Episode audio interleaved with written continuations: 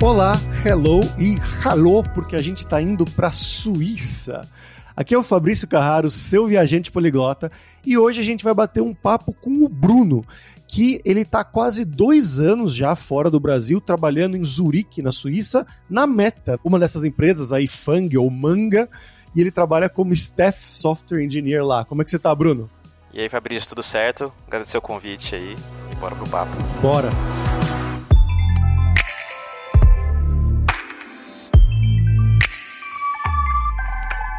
Bruno, pra gente começar como sempre, eu quero que você se apresente para o nosso público, né? Então conta pra gente de onde que você é no Brasil, um pouquinho da sua história com a tecnologia, né? Então se você foi para a universidade e tudo mais, seus estudos, e também o seu passo a passo da carreira no Brasil ainda, antes de você decidir para fora.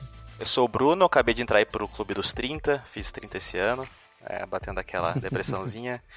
É, sou natural de São Bento do Sapucaí, é no interior de São Paulo, uma cidadezinha bem pequena perto do sul de Minas ali. E desde pequeno eu já tive esse, esse interesse, né? Acho que muita gente da área da tecnologia, quando é criança, tem esse interesse de, de fuçar no computador, né? De, de fazer esse tipo de coisa. Então eu já, de, como criança, eu já fui seguindo esse caminho. E aí meu primeiro contato, assim, mais oficial mesmo foi fazendo o ensino médio junto com o técnico em São José dos Campos, onde eu morava na, na ocasião. E aí fiz o técnico em informática e ali eu já vi que comecei a pegar gosto pelas coisas, principalmente em fazer jogos, né? Então eu gostava de jogar bastante e aí eu usava o que eu aprendia na faculdade para tentar fazer algumas coisas por fora, né? Uns joguinhos bem é, simplesinhos. Na época tinha um tal de RPG Maker que você mal codava, era mais arrastar as coisas ali. Ah, fiz jogo já, é... vários jogos no RPG Maker também. Legal.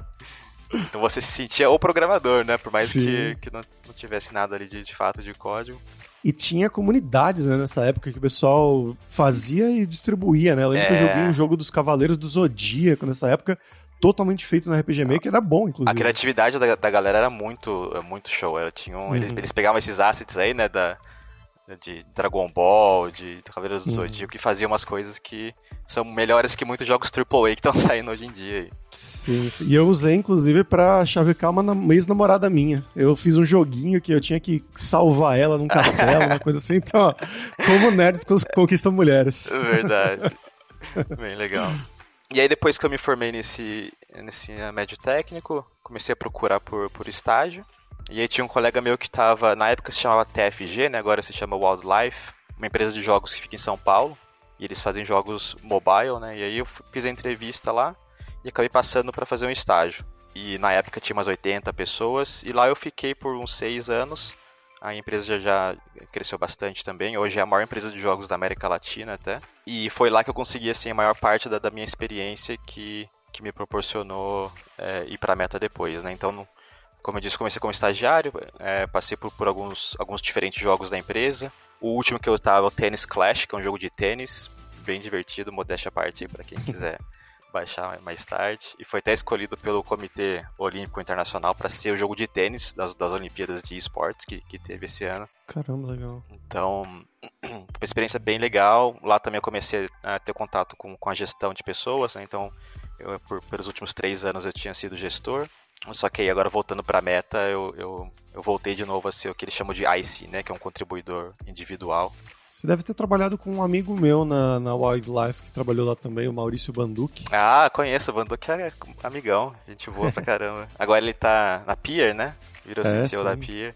É bastante gente da, da Unicamp lá. É, ah, eu acho é da minha turma, na verdade. Ah, tá. É uma coincidência. Todos eles.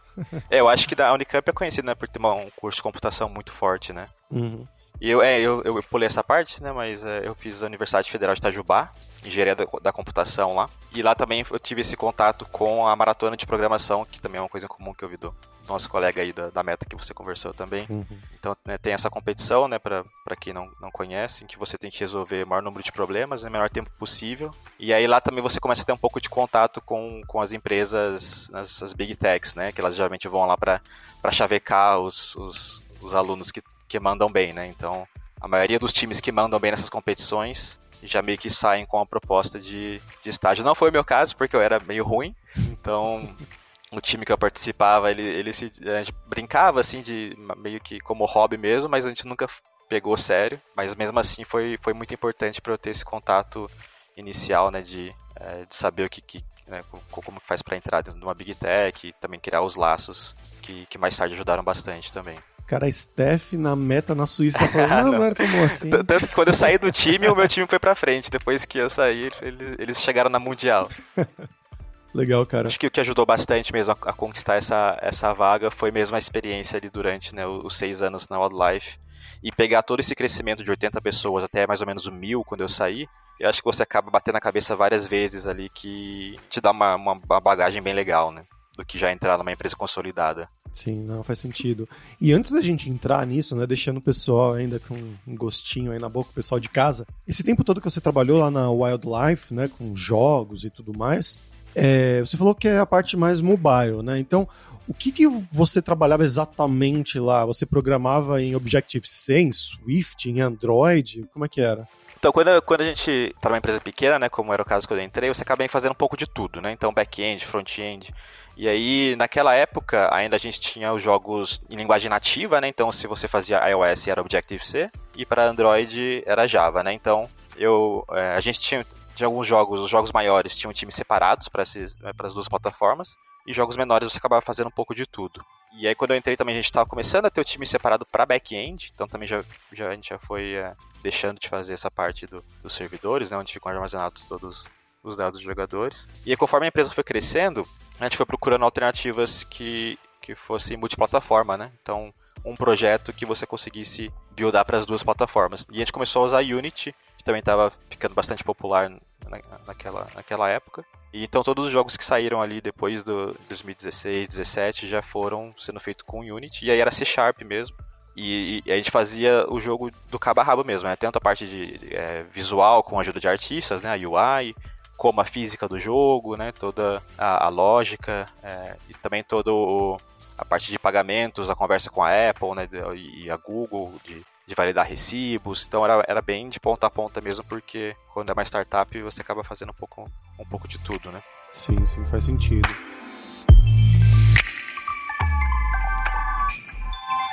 E bom, tendo estado lá por tantos anos assim, você falou que já estava até numa posição de gestão no final, né? E que isso foi importante para você ir para a meta, né?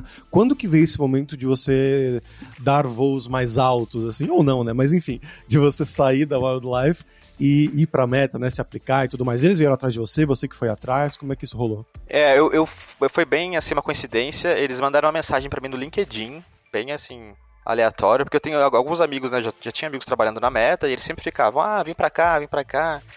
Só que aí, né, como é um processo seletivo desgastante, né, você tem que estudar, é, voltar a programar é, daqueles é, lead code, né, que são aqueles probleminhas que você tem que resolver em, em tempo, em tempo rápido. Eu ficava muito com, com preguiça, né, falava, ah, não tô bem aqui, né, e é aquela, você não quer sair dessa zona de conforto, né, tô aqui há seis anos, já tô aqui na gestão, né, então acho que tinha essa, essa, zona de conforto, mas aí como veio essa mensagem no LinkedIn, eu falei, ah, quer saber? Acho que essa foi, essa foi o empurrão que eu precisava, né? E aí comecei a entender um pouco né, com, com o recrutador, né, para que que era a vaga, e era para a vaga de realidade virtual, realidade aumentada, né, que, que na época a empresa tinha, já tinha, já fazia um tempo já que tinha ah, comprado a óculos, né, é, mas ainda, ainda a gente chamava de óculos, então era para trabalhar com, com realidade virtual, e eu já estava trabalhando com realidade virtual paralelamente em projetos pessoais, porque é uma tecnologia que eu, que eu acho bem legal, né? Como, como gamer, eu já gostava bastante, então assim me chamou muita atenção. Eu falei, não, vamos, vamos fazer, né? Legal, então eles entraram em contato e, enfim, você começou a fazer o processo, né? Como é que é o processo de entrevistas? Como é que é o teste técnico?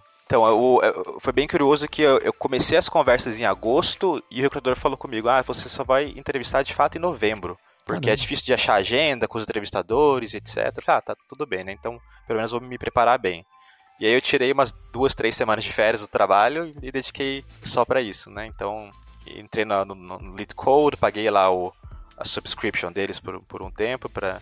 E lá o que é bem legal é que você consegue filtrar os exercícios que caem mais na meta, né? Ou, ou mais pro Google, por exemplo. Hum. Então eu foquei naqueles Bom. exercícios da meta e deu muito certo. Acho que de, quatro exercícios que eu fiz, três eram bem parecidos. E então chegou, né, novembro, e aí é tudo numa bordoada só, né? De, tudo, todas as entrevistas são no mesmo dia. São duas entrevistas de, de coding que você né, programa junto com alguém do seu lado ali. Uma entrevista de, de comportamento, né? Comportamental, behavioral interview e duas de design de sistemas. Né? Então é, você recebe um problema bem um escopo aberto e aí você tem que trabalhar junto com a pessoa num, num whiteboard. No caso foi tudo online, né? Porque era na época da pandemia. Então você tem que, ter que trabalhar ali no, no quadro negro para resolver esse problema é, que foi dado, né? E aí no meu caso, depois que eu acabei né, todas as entrevistas, o recrutador falou que eles estavam um pouco na dúvida e, e, pediram mais uma entrevista extra. E nessa hora eu falei, putz.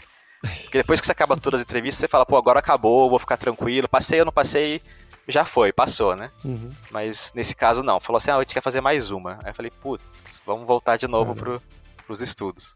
Nunca é um bom sinal, né? É, se tivesse certeza, então é, eu fiz essa, essa etapa extra. Que foi de código também? Não, foi, foi de System Design. Ah, tá. Porque das duas que eu fiz System Design, é, eles compartilharam comigo que eu, fui, que eu fui muito bem em uma e muito mal na outra.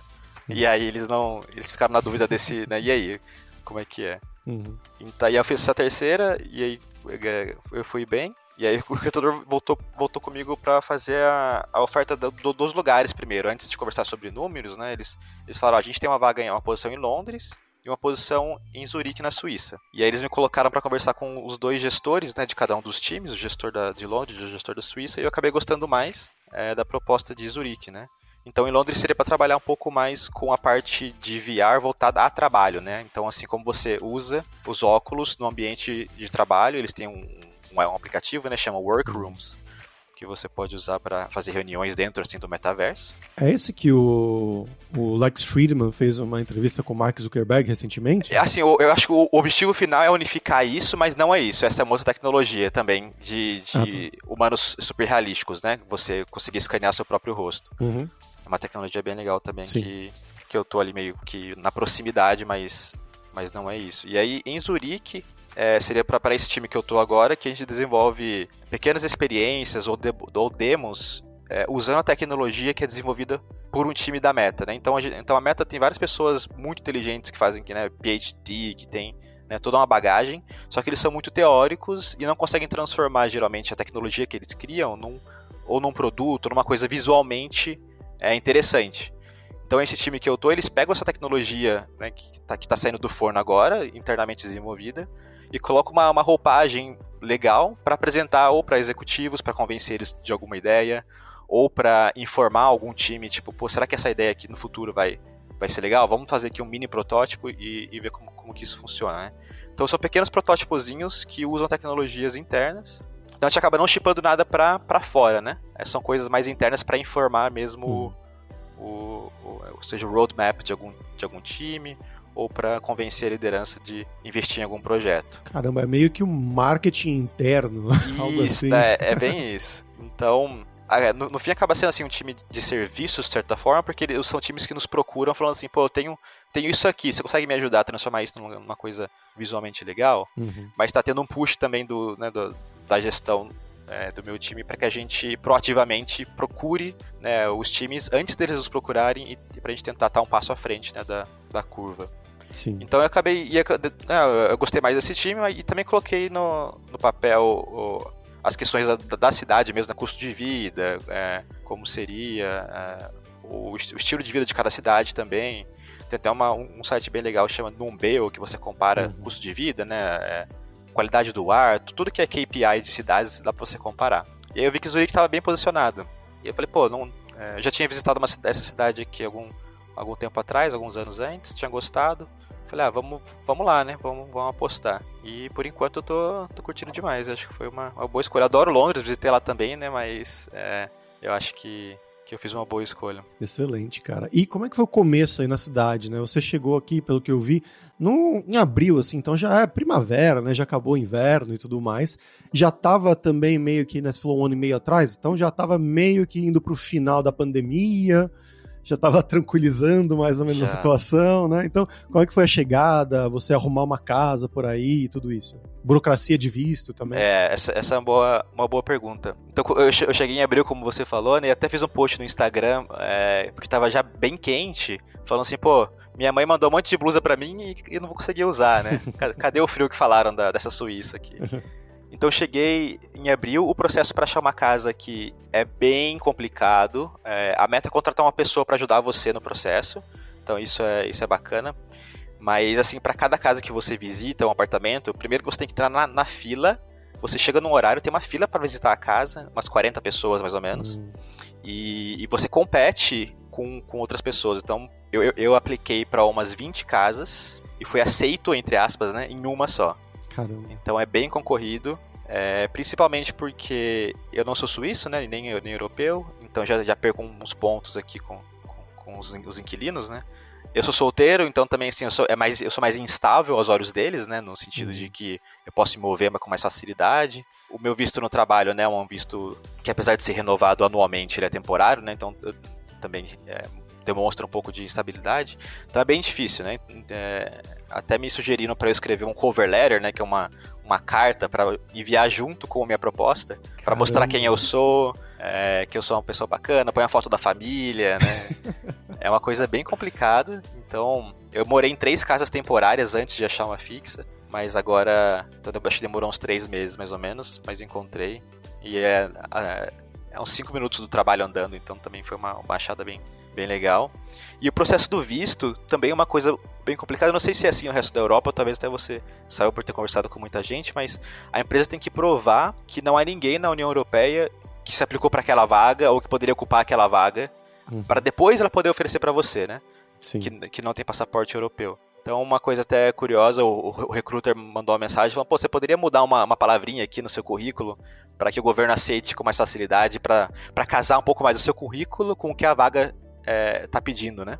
Uhum. Isso depois de ser aprovado já. Então tudo para conseguir ter essa aprovação do visto um pouco mais, é, mais rápida, né? Mas aí depois de, de né, tudo, tudo acertado, é... aqui Zurique é uma cidade muito internacional, né? então 30% das pessoas que moram aqui não são, não são suíças, é... então tem muito estrangeiro. O inglês não é uma língua oficial do país, né? É... o país tem quatro línguas oficiais, o alemão, o italiano, o francês e uma quarta que é romante, que muita gente, é, pouca gente é, conhece, quase ninguém fala. Mas as três maiores aí, alemão, francês e italiano. Então, inglês não é uma língua oficial, mas muita gente fala inglês, então todos os lugares que eu vou aqui é, eu consigo falar inglês e passo tranquilo. Alguns lugares um pouco menores, tipo, ah, vou cortar o cabelo, por exemplo, talvez a pessoa não fale.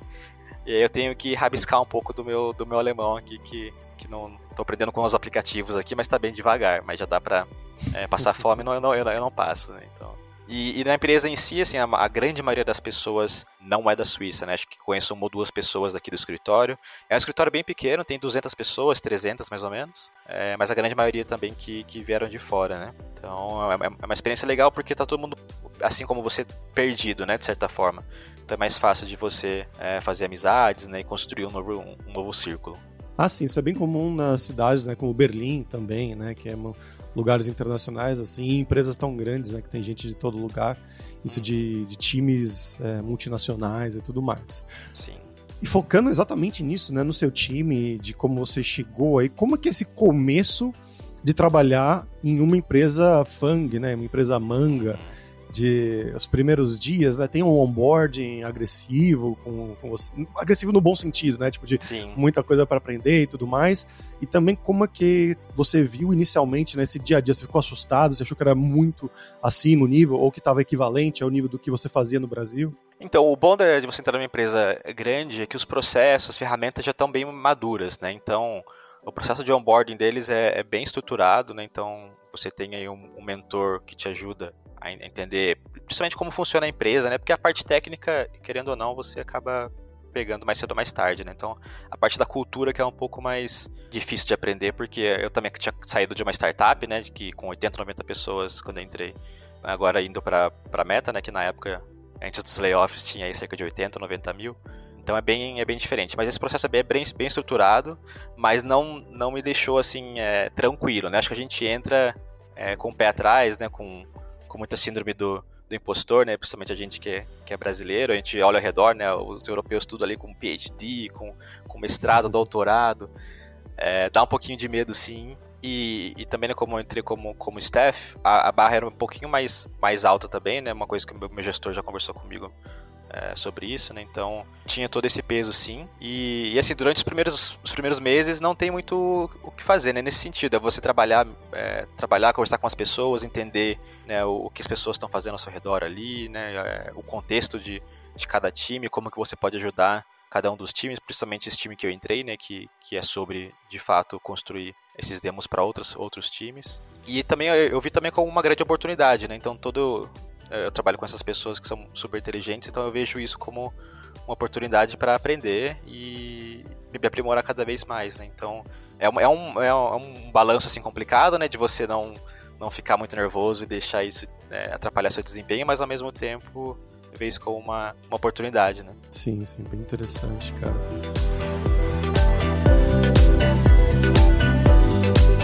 E você mencionou né, que você foi para ir trabalhar com fazendo esses projetos internos, mas relacionados ainda à área de VR, correto? Isso. E que você tinha projetos antes que você fazia projetos próprios né, na área. Quais são as tecnologias? Né? Imagina quem está escutando a gente em casa no Brasil que pensa, nossa, quero trabalhar com VR na meta. É, quais são as tecnologias que você fazia os seus projetos próprios, né? Uhum. E agora no seu dia a dia aí na empresa, né? Como que você recomenda que a pessoa estude para entrar nessa área? É bem claro que o motivo que o recruiter veio entrar em contato comigo para essa vaga foi pela minha experiência no desenvolvimento de jogos, né? Então essa é uma, é uma, é uma porta é, muito boa para quem quer é, começar nessa área, porque os sete ferramentas que você usa para desenvolver jogos, seja jogos de celular, seja jogos de computador ou de, é, de console, acaba sendo as mesmas ferramentas que você usa para desenvolver VR, né? Então as duas uh, ferramentas mais populares hoje em dia são Unity e Unreal para desenvolvimento de VR e, e, que são as mesmas que você usaria para outro tipo de desenvolvimento, né? Então, eu acho que para quem quer começar nessa área, a gente tem ótimas empresas no Brasil, né? Tá, a Wildlife é um, é um bom exemplo e, e também sempre está contratando pessoas é, mais júniores, né? Eu entrei como, como estagiário. Tem outras empresas também no, no sul do país né, que, que, desenvolvem jogos. Então acho que essa é uma, é uma porta de entrada muito legal. É, você não precisa sair do país para conseguir é, essa experiência inicial. E na parte de VR especificamente, como eu disse, né, são, são ferramentas parecidas. Infelizmente você tem que ter um, um, um headset, né, um, para você conseguir fazer o, o, ciclo completo de desenvolvimento, mas é, eu não tinha colocado isso em nenhuma forma no meu, no meu currículo e mesmo assim eles entraram em contato. Então eu acho que acaba sendo uma coisa mais, mais opcional. E, bom, aí na meta, né, e principalmente nessas empresas eh, maiores né, e tudo mais, as top of markets e tudo mais, a gente ouve falar que eles não costumam contratar programadores e programadoras júniores muito, né? Eu queria ver, eu queria saber como que é a sua visão quanto a isso, estando aí presencialmente. É, eu acho que a gente passou por esse período, né, do, dos layoffs na, na parte de tecnologia e eu acho que infelizmente, eu acho que isso vai, vai acabar se tornando acho que já está um pouco mais verdade agora, de que as empresas estão procurando por pessoas já mais formadas, né? O que, o que, eu fico triste, porque eu é, gostava muito de ter estagiários no meu time, eu acho que é muito legal você pegar uma pessoa, né, que tá, ali acabou de sair da faculdade e transformar ela num, num profissional, né? extraindo todo o potencial dela. Então acho que assim é, a, a, tendência é, é ser verdade, até porque internamente eu não estou vendo muitas vagas de júnior sendo, sendo abertas. Então o que eu sugeriria né, para as pessoas que estão ouvindo isso talvez ficando um pouco tristes é apostar bastante no, nos projetos pessoais, né? Então, é, usar é, o, o, tempo livre para tentar fazer alguma, alguma coisa bacana, né? Desenvolver não só o conhecimento, mas algum, algum, algum produto, uma coisa que seja é, legal para você poder usar isso como é, a porta de entrada para é, pular esse novo requerimento aí, né? Mas eu espero que seja uma coisa temporária, né? Porque é, eu acho que a gente está vendo já as empresas de tecnologias abrindo mais as portas agora nesses últimos dois, três meses, né? Voltando a contratar um pouco.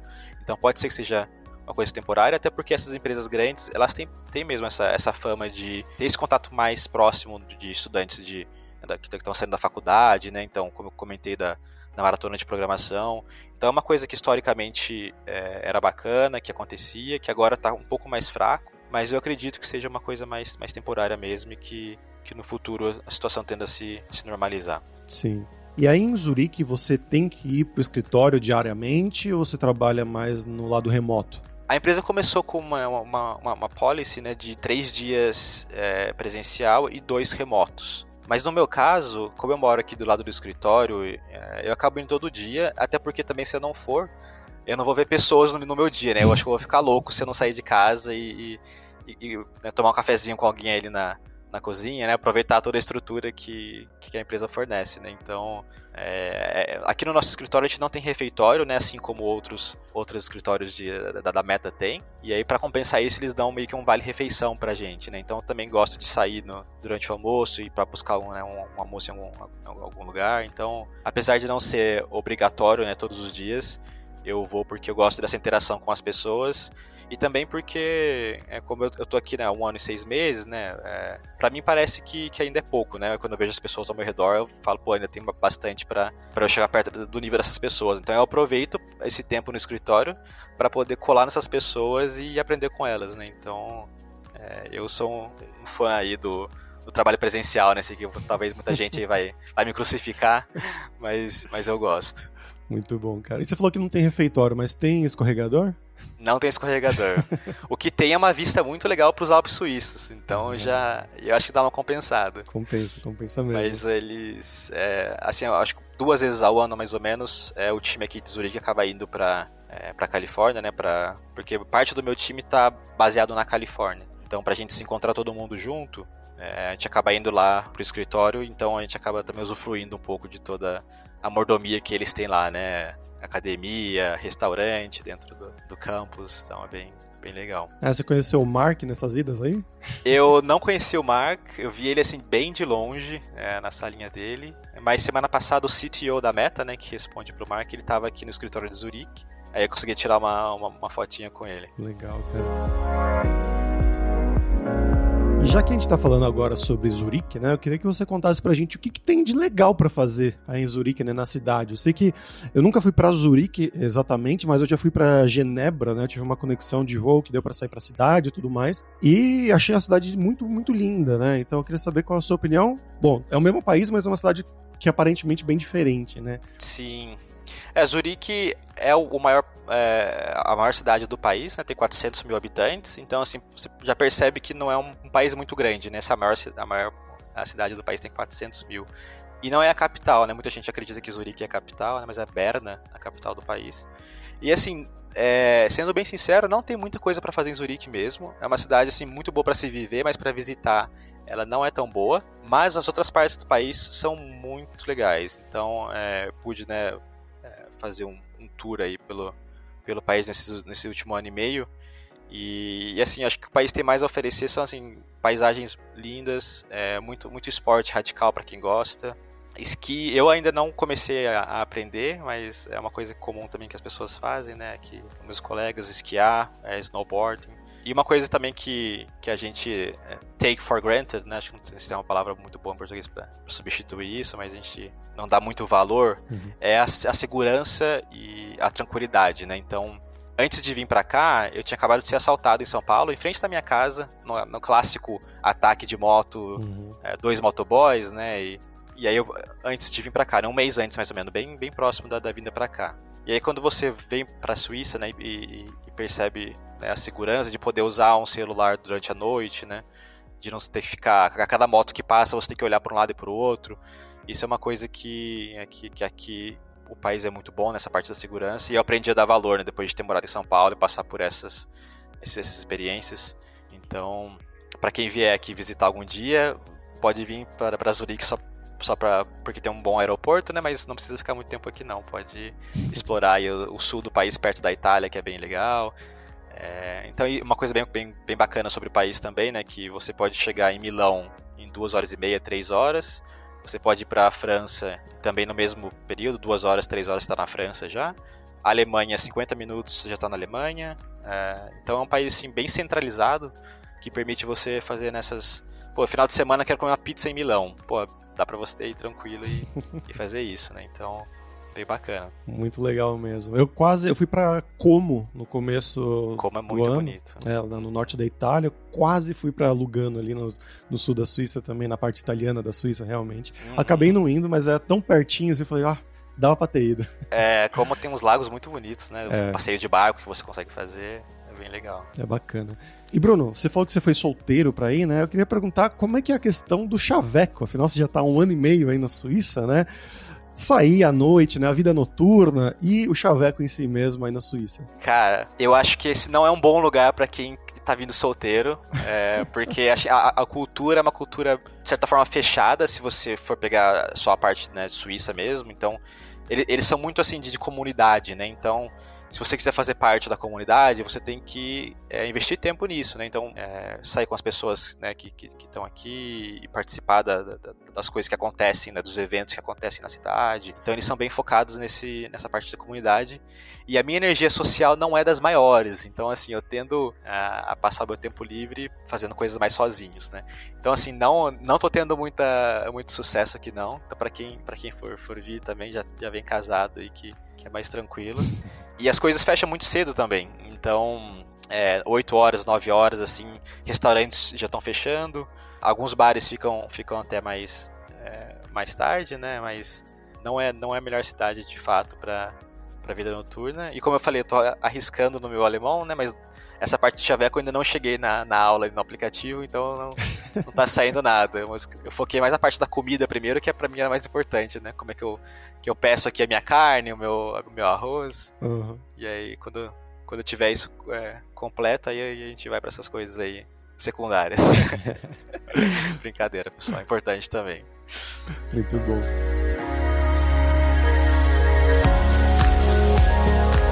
E Bruno, vamos falar sobre dinheiro agora, né? É, quando eu fui aí para Genebra, no caso, eu fiquei bastante chocado, na verdade, com o preço das coisas, porque o preço do, do franco suíço, né, ele é mais ou menos próximo do euro, né, a conversão é bem próxima ali, e morando aqui em Barcelona já há cinco anos, né, viajando bastante, eu tô acostumado com os preços europeus, né, morei na Alemanha antes, uhum. também estava acostumado, você vai sair, você vai pagar, não sei, uns 8, uns 10, uns 12 euros num, num prato, né, num hambúrguer, Sim. algo assim.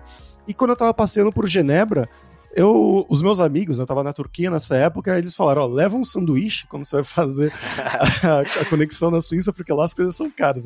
Eu dei risada, né? Mas eu falei, bom, vou levar uma coisinha, né? Só pra caso eu tenha fome. Sim. E quando eu fiquei com fome, eu tava passeando pela cidade e comecei a ver o preço das coisas e realmente, tipo, era sei lá, um hambúrguer 25 francos suíços, né, que é equivalente a 25 euros, um prato de comida 27. Eu falei, onde Sim. que eu tô?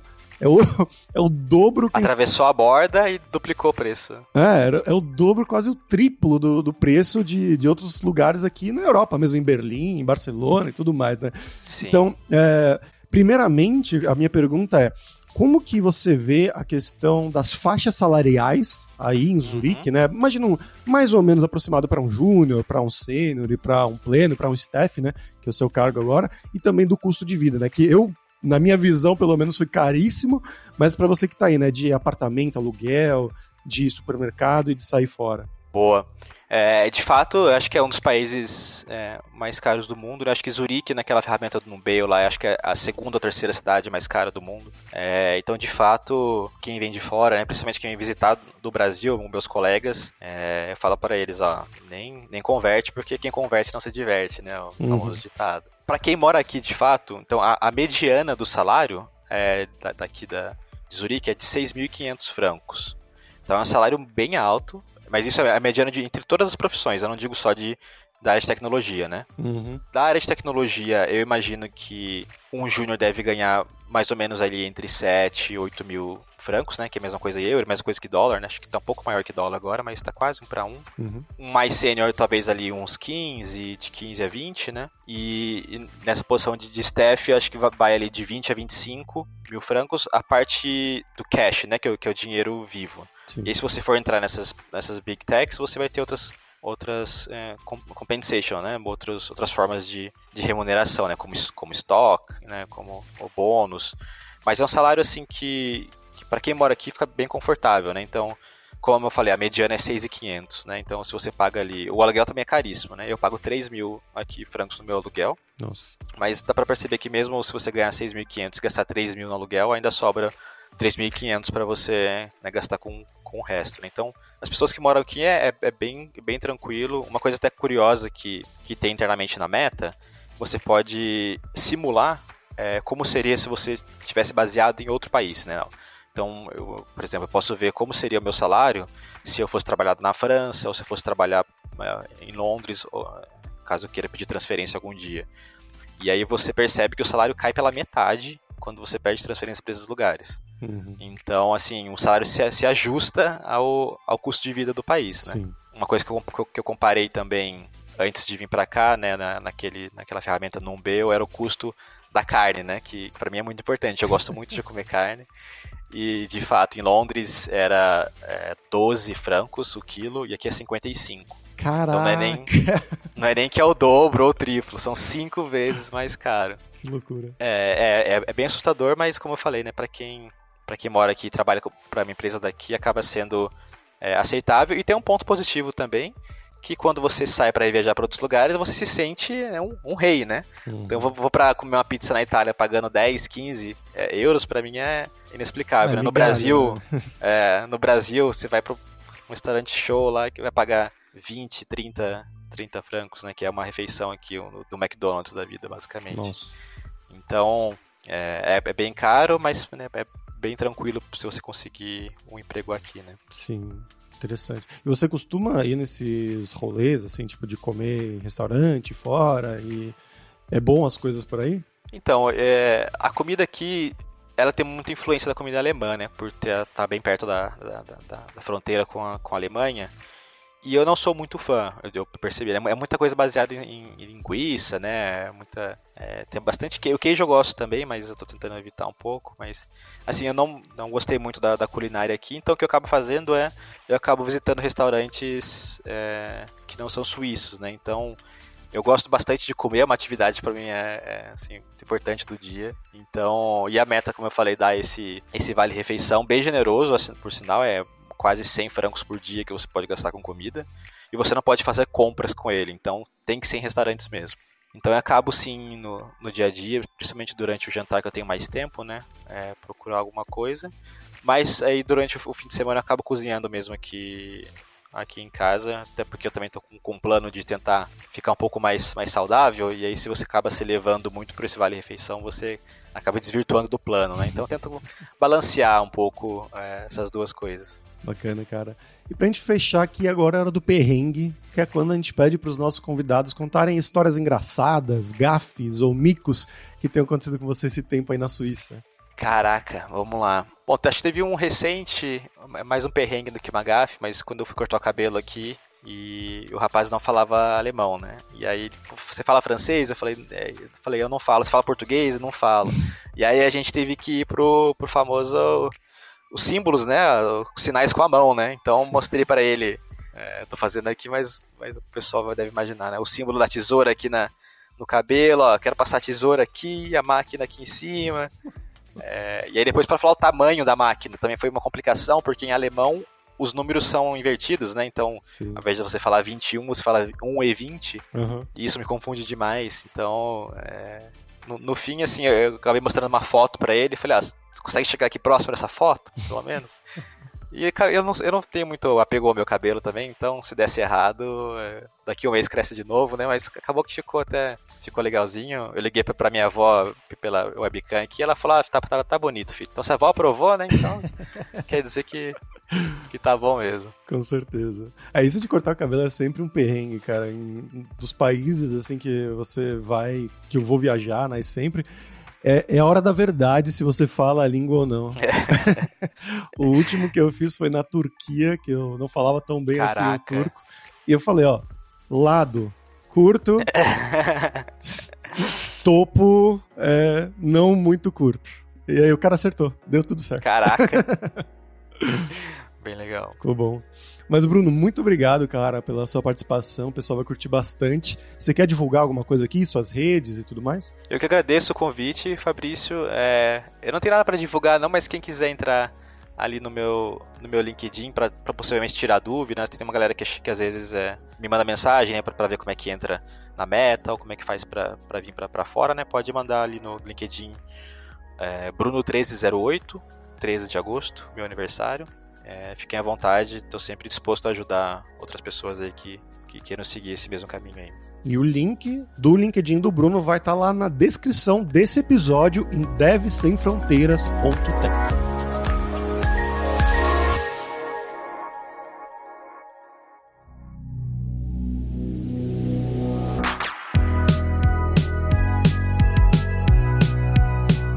pessoal, por hoje é isso. Dankeschön, que é muito obrigado em alemão, uma das línguas lá da Suíça, pela sua audiência. E se você gosta do Deve Sem Fronteiras, recomende para cinco amigos, dá cinco estrelas pra gente na Apple Podcast, no Spotify, segue a gente lá para nossa comunidade crescer sempre cada vez mais.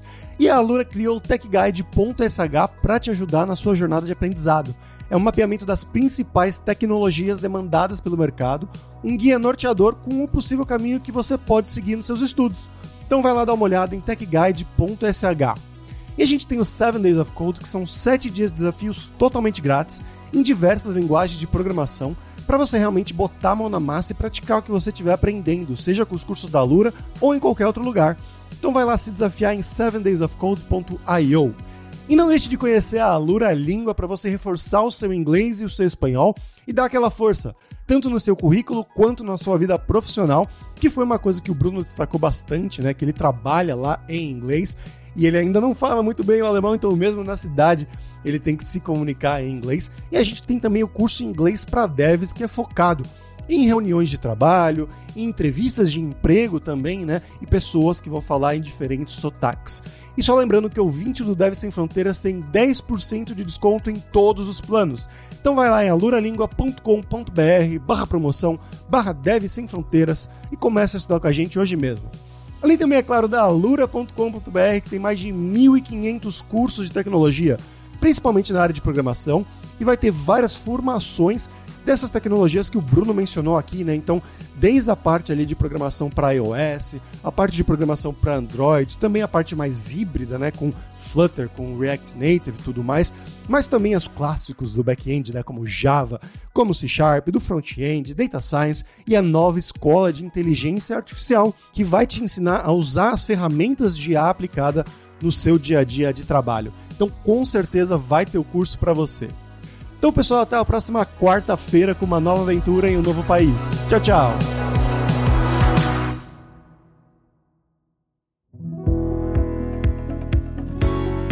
Este podcast foi produzido pela Alura. Mergulhe em tecnologia. E Faculdade FIAP. Let's Rock the Future. Edição Rede Gigahertz de Podcasts.